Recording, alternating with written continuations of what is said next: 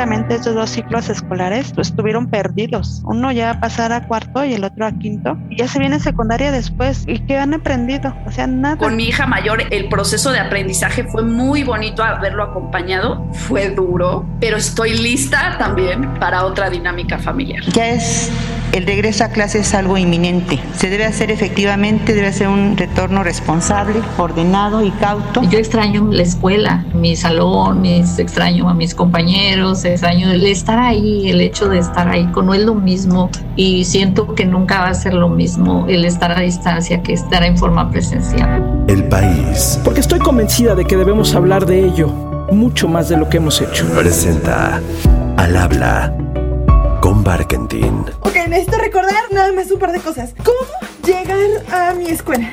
Ah, no manches que iba en esa. ¿Cómo es la escuela presencial? No, no manches, no manches. O sea, tenemos que ir. Los exámenes. ¿Cómo voy a hacer un examen sin la compu? ¿Cómo voy a hacer un examen sin tener 20 ventanas abiertas? ¿Cómo voy a hacer un examen sin mis apuntes? Sin hacer videollamada con mis amigos?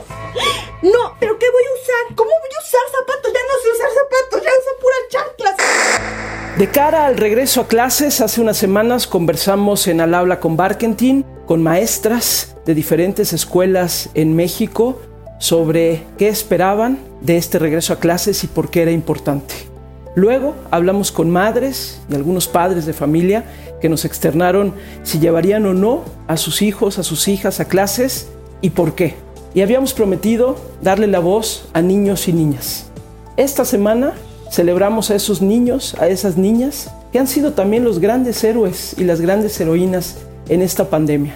Los que tuvieron que tomar clases a distancia, los que y las que tuvieron que estar en sus casas metidos, muchos y muchas de las cuales sufrieron violencia familiar también, pero algunos tuvieron que regresar a trabajar o tuvieron que comenzar a trabajar, otros pudieron aprovechar algo las clases, muchos más no pudieron aprovechar casi nada. Hoy queremos darle voz a niños y niñas en este especial de Al habla con Barketti. Tomamos distancia. Uno, dos, uno, uno, dos, uno, dos, uno, dos, tres. Soy Héctor Leonardo Rueda Herrera tengo 16 años y actualmente estoy cursando el segundo año de la preparatoria. Tristemente mi regreso a clases aún no se ha dado, en mi preparatoria no se admite todavía las clases en modo presencial y que si quiero estar de vuelta, si quiero volver a una modalidad en la que estemos todos en la preparatoria, claro, es lo que más espero, de hecho. Cuento los días para que se realice, obviamente con pues las medidas necesarias, las medidas óptimas para poder pensar en un reingreso a las aulas. ¿Y qué es lo que más extraño? A mí me encanta socializar, me encanta platicar, me encanta estar rodeado de gente y eso es lo que más extraño. Estar junto con alumnos, con mis compañeros, con directivos, con maestros, con personal de la escuela. Yo creo que eso siempre me daba un plus en mi día y ahora lo aprecio más ya estando más de año y medio en pandemia. Mi nombre es Valentina Sosa, estoy en primero de secundaria y para mí este regreso a clases ha sido un poco difícil porque luego mi internet no sirve y pues pierdo mi clase. Pero haciendo un lado lo del internet me estoy divirtiendo mucho y aprendiendo mucho. Mis profesores son muy buena onda y si no le entiendo a algo ellos me lo explican. Hello. Good morning.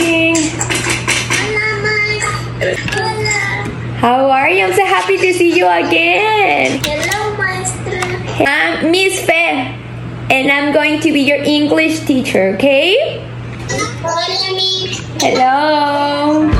La secretaria de Educación Pública, la maestra Delfina Gómez, informaba así de las cifras del regreso a clases en la primera semana a nivel nacional. En lo que se refiere a las escuelas, ahorita llevamos 119.497 escuelas que tuvieron como registro que ya abrieron precisamente el inicio, inicio en docentes 970.617 y en alumnos 11.426.026.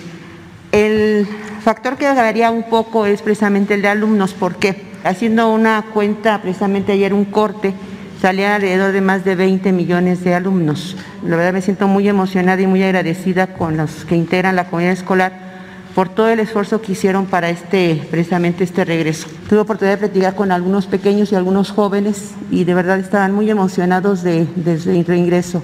Algunos chiquitos de preescolar decían, esta es una escuela, pues porque no habían entrado, otros eh, estaban en tercero, lamentablemente ahorita ya están en quinto, entonces fue una situación muy, muy emocionante.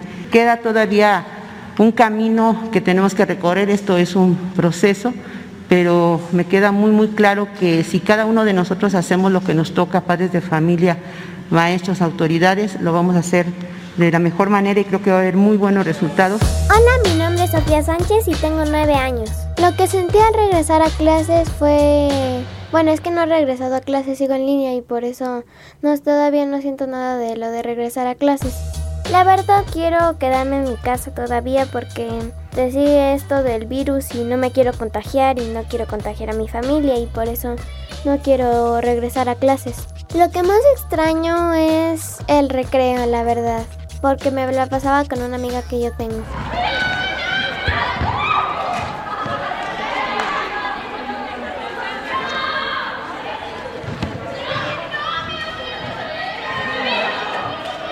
Me llamo Santiago Rafael Espinosa Paredes.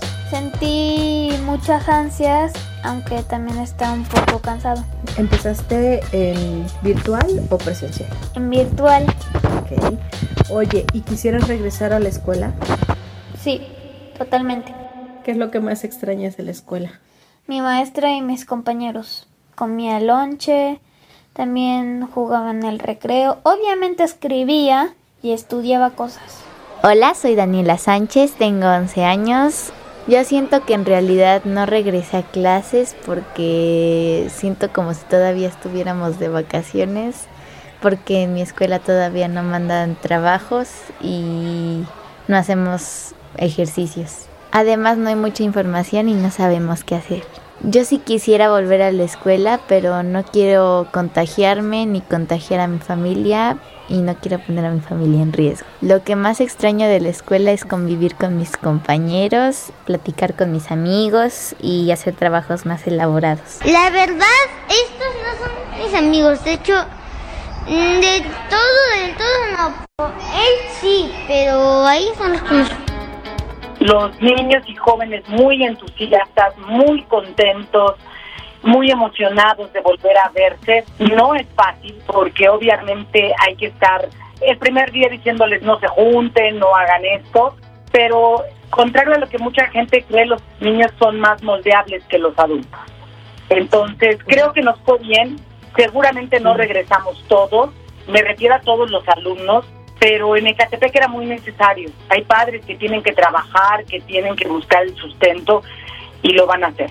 Para los chicos que no pueden regresar, se les están dando todas las facilidades para que continúen a distancia.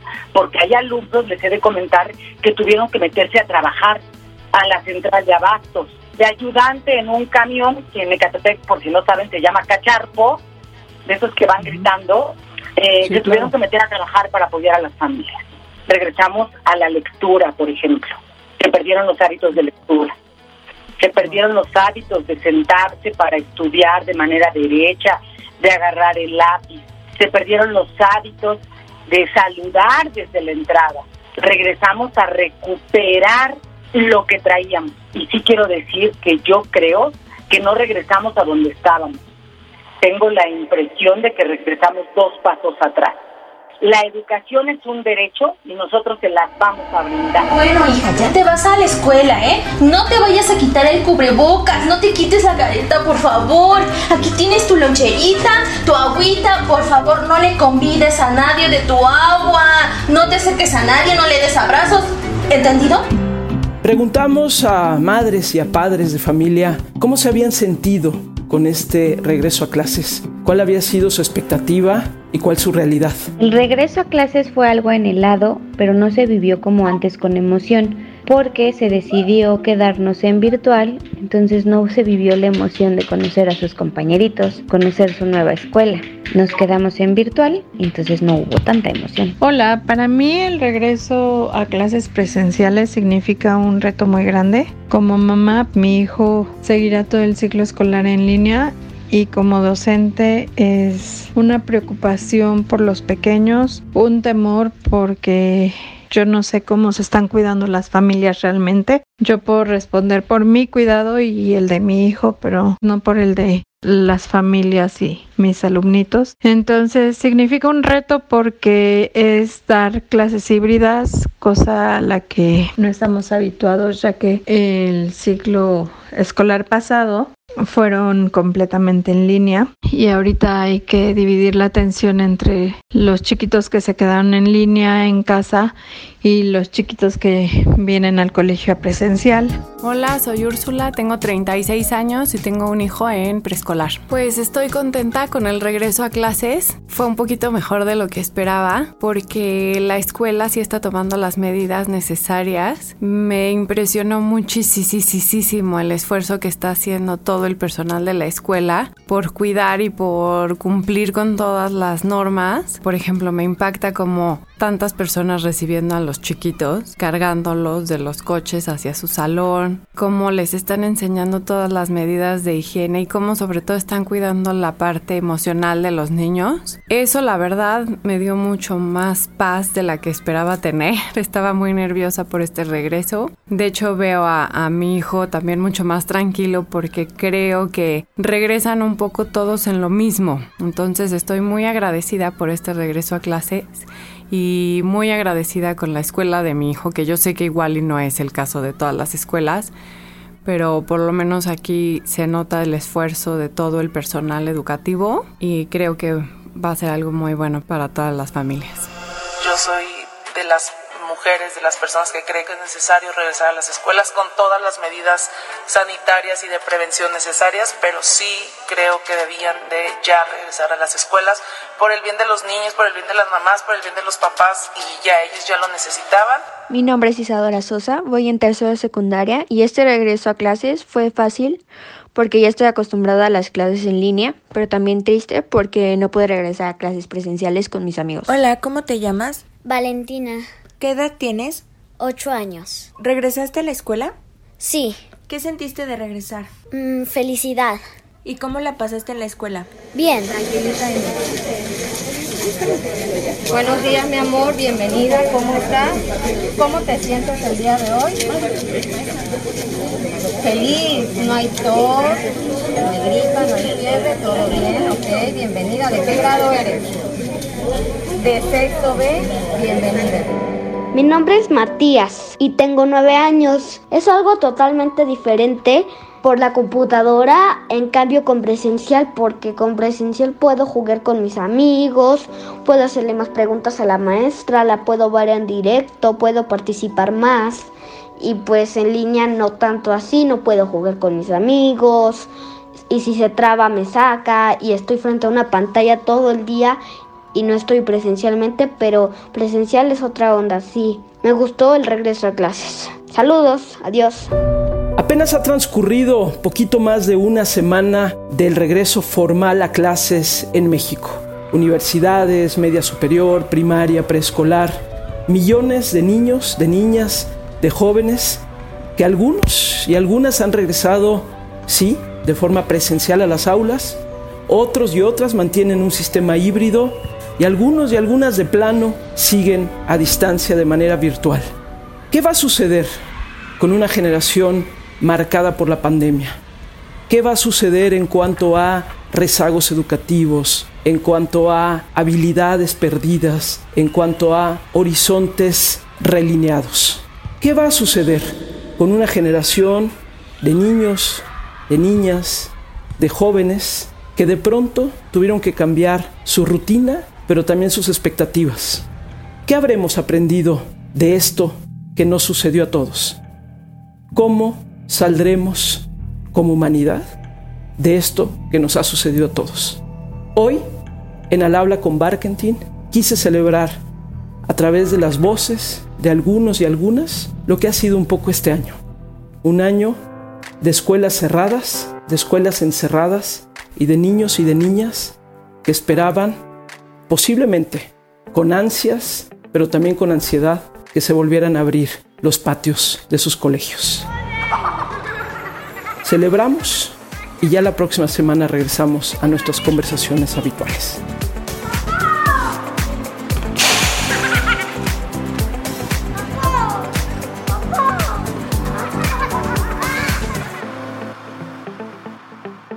Al habla con Barkentin. Cada semana una nueva conversación. Al habla con Barkentin. El país presentó.